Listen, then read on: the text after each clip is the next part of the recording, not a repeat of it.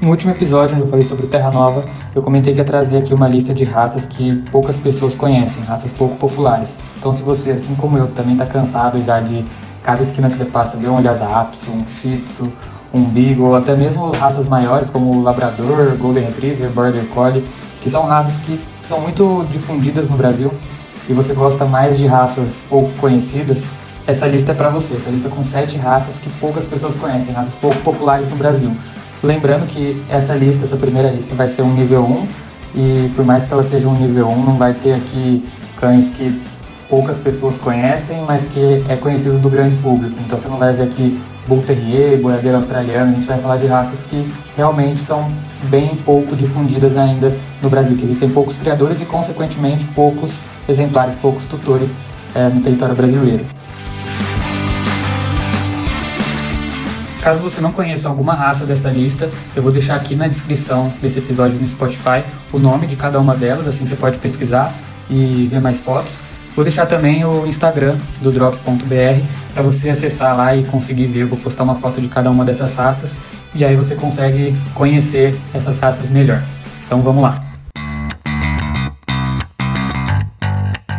O primeiro cachorro dessa lista que eu considero mais popular entre os pouco conhecidos aqui no Brasil é um cachorro, uma raça que eu gosto muito particularmente.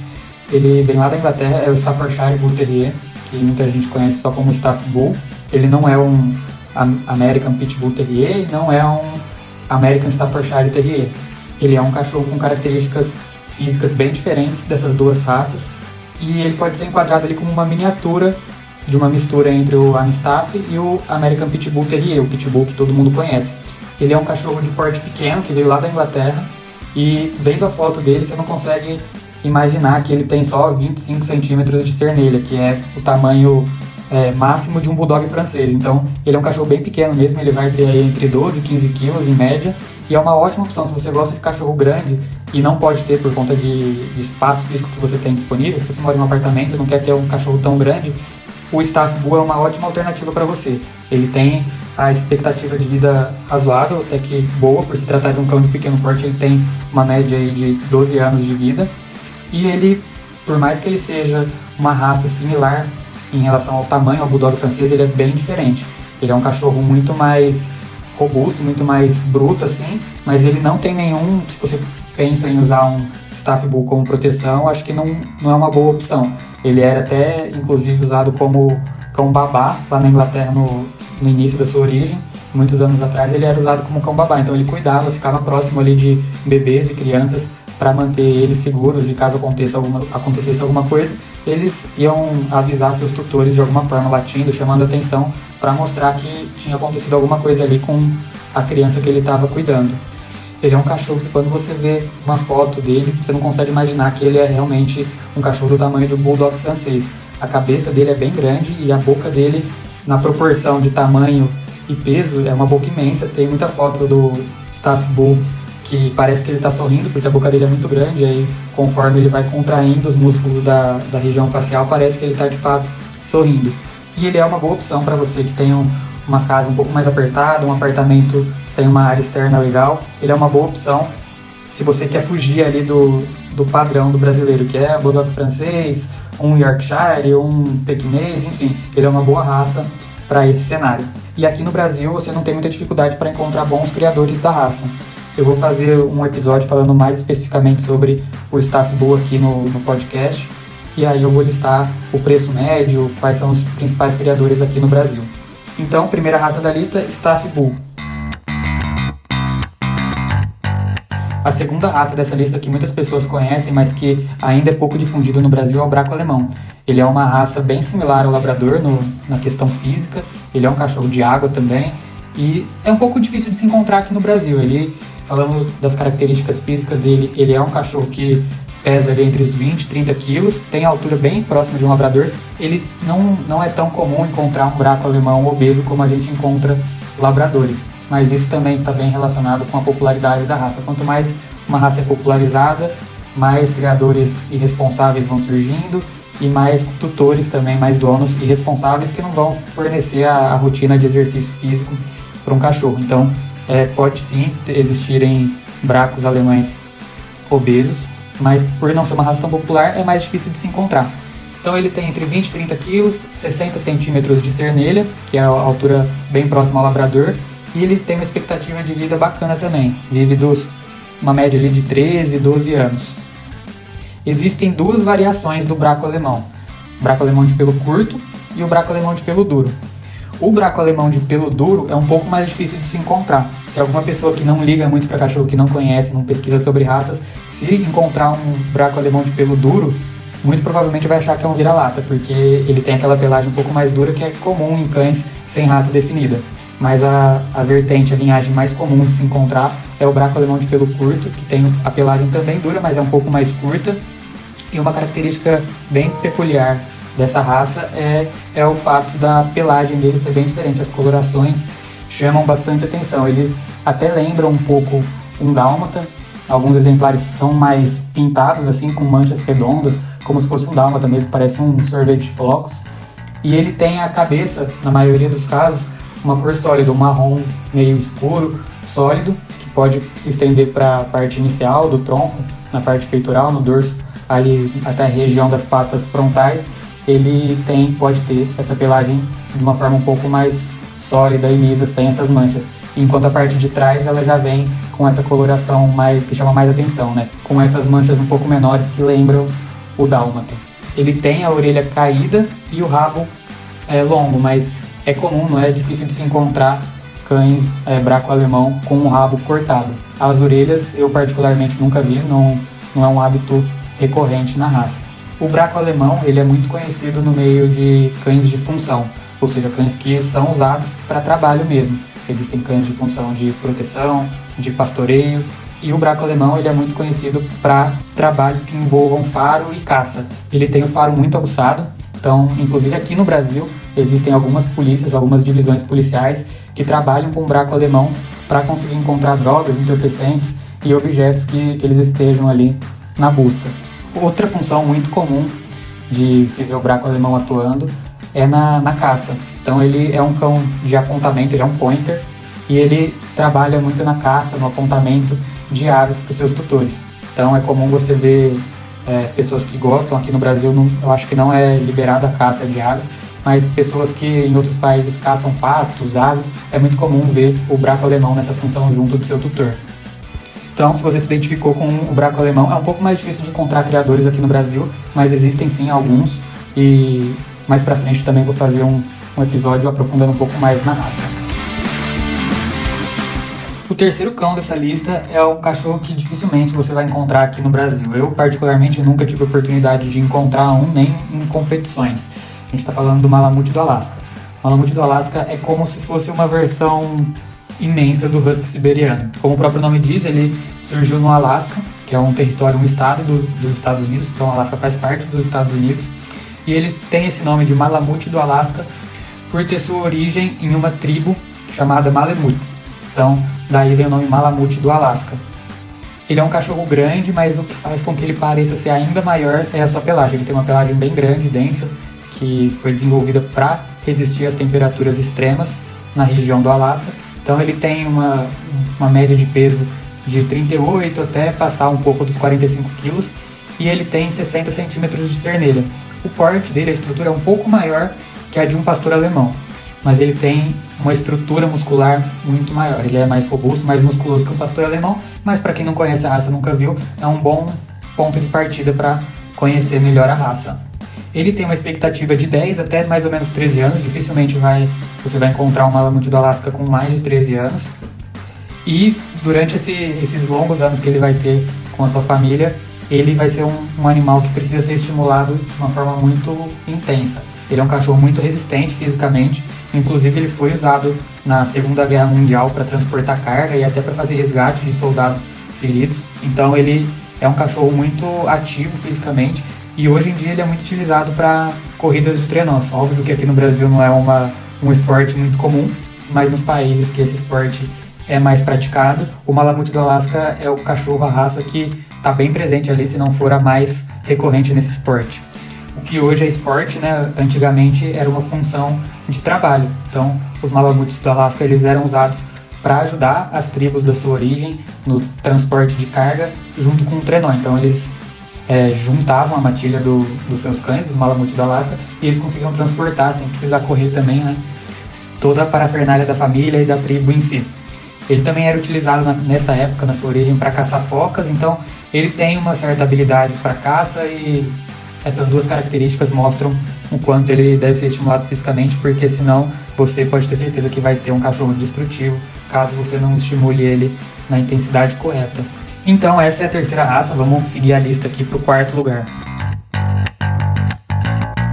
Bom, a gente já falou aqui sobre o Staff Bull, o Braco Alemão e o Malamute do Alasca. A quarta raça para a gente seguir nessa lista de sete raças pouco conhecidas no Brasil é o Cão de São Humberto, que é conhecido, ele é até mais conhecido pelo nome em inglês do que em português. O Cão de São Humberto, ele é o Bloodhound, que em tradução livre aí seria o caçador, o farejador de sangue. Isso não quer dizer que ele seja sanguinário ou agressivo nem nada do tipo. Ele é um cachorro que tem o faro muito aguçado e por esse motivo ele é usado para caça, para busca, enfim, ele tem uma função bem aguçada que em trabalhos que envolvam o olfato. Ele é um cachorro de porte grande, ele lembra bastante um, um fila brasileiro. Se você já viu um fila brasileiro, pode tomar esse ponto aí como referência, apesar do cão de São Humberto ser bem menor. Ele não é um cachorro pequeno, ele tem uma média de 43 kg e 65 centímetros de cernelha, enquanto o fila brasileiro ele vai passar aí dos 70, 80 quilos. Então é um, como se fosse uma versão média de porte do fila brasileiro. Ele surgiu lá na Bélgica e ele tem como característica principal aquelas orelhas bem grandes e caídas, que a gente vê muito em Basset Hound, em Dash Hound, é uma característica que é bem marcante no cão de São Humberto, por ser um cachorro grande e, consequentemente, ter uma orelha bem maior que a dessas duas raças que eu comentei aqui. A pelagem dele é curta e as cores do Bloodhound elas são compostas por tons de preto e de marrom. Outra característica bem peculiar dessa raça é em relação à sua pele. A pele dele é bem solta, igual o fila, ele tem uma pelagem bem flexível e solta da sua pele que é muito útil caso ele seja atacado por algum outro animal que morda ele, a pele dele, ele tem uma elasticidade maior para conseguir pegar, tirar o predador que está atacando ele pelas costas, por exemplo. Ele tem uma expectativa de vida de 12 anos, é uma expectativa de vida ok pro, pro porte dele. E uma curiosidade legal é que ele é a raça que inspirou a criação do Pluto, aquele cachorro da Disney que todo mundo conhece. Ele é uma personificação do cão de São Humberto, que fez com que a raça aí se tornasse mais popular nos Estados Unidos, apesar de ter se originado lá na Bélgica. Então, esse é o quarto cão da nossa lista. O Setter irlandês é a raça que ocupa aqui a quinta colocação nessa lista e é um como se fosse uma espécie de Cocker Spaniel gigante. Ele não é um cão enorme, mas ele é bem maior que um, um cocker que todo mundo conhece. Ele tem mais ou menos 68 centímetros de cernelha e um peso aproximado de 30 quilos. O porte dele, a altura dele é muito similar a um, um Golden Retriever. Ele é um pouco mais esbelto que o Golden Retriever, mas a pelagem tem é, a textura e o comprimento similar a de um Golden, enquanto o focinho e as cores remetem muito ao Cocker. Então a gente, se fosse possível fazer esse cruzamento de forma correta, né, entre um Golden Retriever e um Cocker, sairia algo similar ao que a gente conhece do setter irlandês hoje. Uma característica que chama muita atenção, que é marcante dessa raça, é a cor dela. Ele é encontrado na maioria das vezes em um laranja quase vermelho, é a cor que a gente chama de ruivo avermelhado. É uma cor muito bonita, o pelo dele é bem brilhante, então chama bastante atenção. E também pode ser encontrado cães dessa raça em tons de branco e misturado com esse tom um pouco mais avermelhado, puxado para o marrom brilhante. Existe também uma variação da, do setter irlandês que muda, as, as características físicas são muito similares, mas que muda principalmente a cor, que é o que a gente conhece pelo setter Gordon. É basicamente um setter irlandês, só que com um pelo majoritariamente preto, a maior parte da pelagem dele é preta, com tons de marrom, castanho na parte do focinho e na parte inferior das patas. Voltando para o setter irlandês, ele é um cachorro muito dócil, ele é um cachorro que você sente que ele é muito gentil, amoroso, então ele não tem uma função específica, ele não foi criado com uma função específica. Ele é um ótimo cão de companhia, ele existem alguns criadores que investem mais na linhagem para caça, mas é muito difícil, principalmente aqui no Brasil. Mas não raro você vai conseguir encontrar fotos aí nas redes sociais, na internet, de setter irlandês caçando principalmente aves. Mas no geral, ele é um cachorro para companhia. Além do setter irlandês e setter gordon, tem uma outra variante ali, uma outra linhagem de setter que é o inglês, que basicamente é a pelagem que muda também. A pelagem do setter inglês é um pouco mais longa e é branco com preto, só que com as manchas mais irregulares, mais no estilo de um dálmata. Mais para frente eu também posso fazer um podcast só para aprofundar um pouco mais sobre a raça, mas aqui no Brasil ele não é muito difundido, existem sim criadores, mas é difícil de se achar, não vai ser em qualquer cidade que você vai encontrar um criador de setter irlandês e ninhadas também podem ser um pouco mais difíceis de se encontrar, mas existe por aqui também. Seguindo para o final da nossa lista, o sexto lugar é o galgo afegão, que também é muito conhecido pelo nome inglês, que é Afghan Hound. Como o próprio nome diz, ele é um galgo, então ele é do mesmo grupo de raças que o Whippet, que o Greyhound, aqueles cães bem magrinhos que podem ser grandes ou pequenos. O Italian Hound é uma raça que é um galgo também, só que ele é na versão de pequeno porte. Já o galgo afegão não. O galgo afegão ele pode ter aí uma média de 70 centímetros de cernelha, que equivale à altura de um Doberman grande, então ele é um cachorro grande, mas por ele ser uma raça magra esteticamente, visualmente ele é um cão magro, ele não passa aí dos 30 quilos, dificilmente você vai ver um galgo afegão com mais de 27, 30 quilos. A principal característica dessa raça é a sua pelagem. Todo mundo que vê uma foto ou encontra um galgo afegão pela primeira vez vai achar engraçado, vai chamar atenção o fato da sua pelagem ser bem grande, é uma pelagem bem longa mesmo, uma das maiores entre os cães.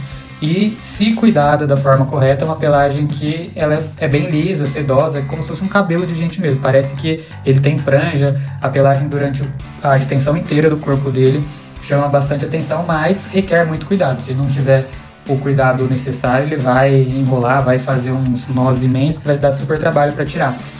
Por esse motivo, ele acabou se tornando um cão muito popular em exposições de beleza. Então, é, se você tiver curiosidade de participar e acompanhar uma exposição de cães da CBKC, você pode encontrar lá cães galvos afegães para você conhecer um pouco melhor a raça. É difícil de se ver no Brasil sem ser nessas exposições, mas eu já vi algumas vezes. Inclusive tem um rapaz ali na Avenida Paulista que sempre passeia com o galgo afegão dele nos domingos e é sempre a mesma coisa. Por onde ele passa, todo mundo torce o pescoço para conseguir ver um pouco mais daquela raça que ela chama de fato bastante atenção. Ele tem uma expectativa de vida de mais ou menos 11, 12 anos, já é um cachorro muito grande, então é uma expectativa de vida dentro dos padrões para o porte da raça. E ele também é conhecido pela sua velocidade, como todos os galgos. Eles são cães muito fortes, apesar de serem leves e, e magros e esbeltos. Eles são cães muito fortes que na, os galgos de pelo curto a gente consegue ver com muita nitidez a definição muscular que esses cães têm. Então ele é um cachorro muito usado para corrida. Quem pratica o, o, esse esporte de colocar os seus cães em corridas, ele é um cachorro muito com uma potência muito forte nesse esporte a origem da raça teve muita ligação com caça. Pela sua velocidade e pelo seu comportamento, ele era muito utilizado para caçar principalmente lebres e coelhos. E uma última curiosidade aí sobre o galgo afegão é que em um estudo ele foi considerado um dos cães que menos obedecem ao comando do seu dono. Então, muita gente conhece o galgo afegão por ser, entre várias aspas, né, o cachorro mais burro do mundo. Mas isso não tem muita relação. Alguns cães têm sim uma dificuldade maior de aprendizado, têm personalidade um pouco mais forte, mas com a criação, com o acompanhamento correto, qualquer cão vai conseguir obedecer o seu tutor e ter uma rotina normal. Esse rótulo que acabou surgindo foi devido a esse estudo que mostrou que a raça tem uma dificuldade um pouco maior de obedecer os comandos. E agora, fechando a lista, vamos para a última raça aqui para fechar essa lista com sete cães que poucas pessoas conhecem, o último e que eu considero menos conhecido entre todas as raças que a gente listou aqui é o Dog de Bordeaux. Ele é uma raça que constantemente está na lista de maiores cães do mundo, mas existem cães muito maiores. É por falta de conhecimento e popularidade de raças de porte grande e imenso aqui no Brasil. Mas ele é sim uma raça muito grande, que apesar de não ser tão alta, é uma raça muito pesada, muito densa. Ele tem em média uns 60, 62 centímetros de cernelha, que é um tamanho grande, mas para estar tá entre o top maiores raças do mundo falta um tanto ainda, né? Mas o peso dele é, é bem considerável. Ele passa aí dos 60, 70 quilos com facilidade. Ele é um cachorro muito forte e é conhecido também como mastim francês. Então isso já mostra que um cão mastim, um cão molosso, ele já tem a estrutura um pouco mais robusta, mais densa que outras raças. Se você nunca viu um dog de Bordeaux, pode tomar como referência um Bull Mastiff, um Rottweiler, talvez um Rottweiler um pouco mais encorpado, ou até um Mastim napolitano. Ele é uma raça que está dentro desse padrão de raças um pouco mais conhecidas. Como o próprio nome diz, ele surgiu em Bordeaux, na França, e é muito utilizado até hoje como cão de guarda. Ele é um cachorro com uma pelagem puxado para o laranja, com focinho um pouco mais curto que outros molossos, e é um cachorro que realmente intimida. Ele é um cachorro muito grande, tem até uma foto, o Messi, um jogador argentino que joga no Barcelona, ganhador de várias bolas de ouro, ele tem um dog de Bordeaux e tem inclusive uma foto que mostra o Messi do lado do dog de Bordeaux dele e parece, o Messi não é a pessoa mais alta do mundo e parece que o dog de Bordeaux é um cachorro mutante perto dele. E com todo esse conjunto de características, ele é um cachorro que não tem uma expectativa de vida muito alta. Ele vive aí entre 10 e 11 anos de forma saudável.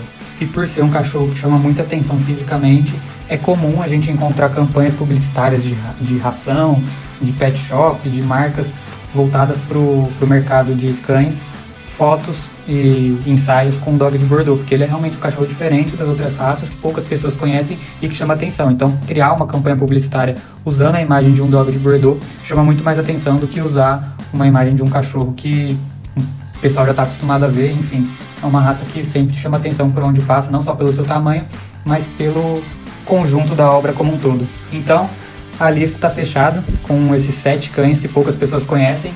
Talvez você conheça todos, não conheça nenhum. E se você quiser ter uma noção melhor visualmente de como são essas raças, vai lá no Instagram do DrocBR, que eu vou postar uma foto lá com todas essas raças para você conhecer um pouco melhor essas raças. Então, concluindo aqui, vamos fechar, repassar a lista. Em primeiro lugar ficou Staff Bull, Staffordshire Bull Terrier, que é como se fosse um pitbull dentro de um porte de beagle. Depois a gente falou sobre o braco alemão, que é uma como se fosse um labrador um pouco mais esbelto, mais magro, com uma pelagem que chama muita atenção por ter pequenas pintas, igual o, o dálmata. Depois em terceiro o Malamute do Alasca, que é a versão extra G do Husky siberiano, que é muito usado na tração de trenós. Depois, em quinto lugar, o cão de São Humberto, que é o cachorro que inspirou a criação do Pluto, que tem como característica aquelas orelhas bem caídas, a pele bem solta do corpo. Depois, em quinto lugar, o setter irlandês, que é o cocker gigante, muito dócil, um ótimo cachorro para companhia, um cachorro de porte médio grande para companhia com uma pelagem bem avermelhada, brilhante. Depois, em penúltimo, em sexto lugar, o galgo afegão, que é popularmente conhecido como cachorro cabeludo, cachorro burro. E fechando a lista com o dog de Bordeaux, esse mastim francês aí de porte bem grande, usado para guarda e que chama bastante atenção por onde passa. Se você gostou desse episódio, compartilha com seus amigos e até a próxima.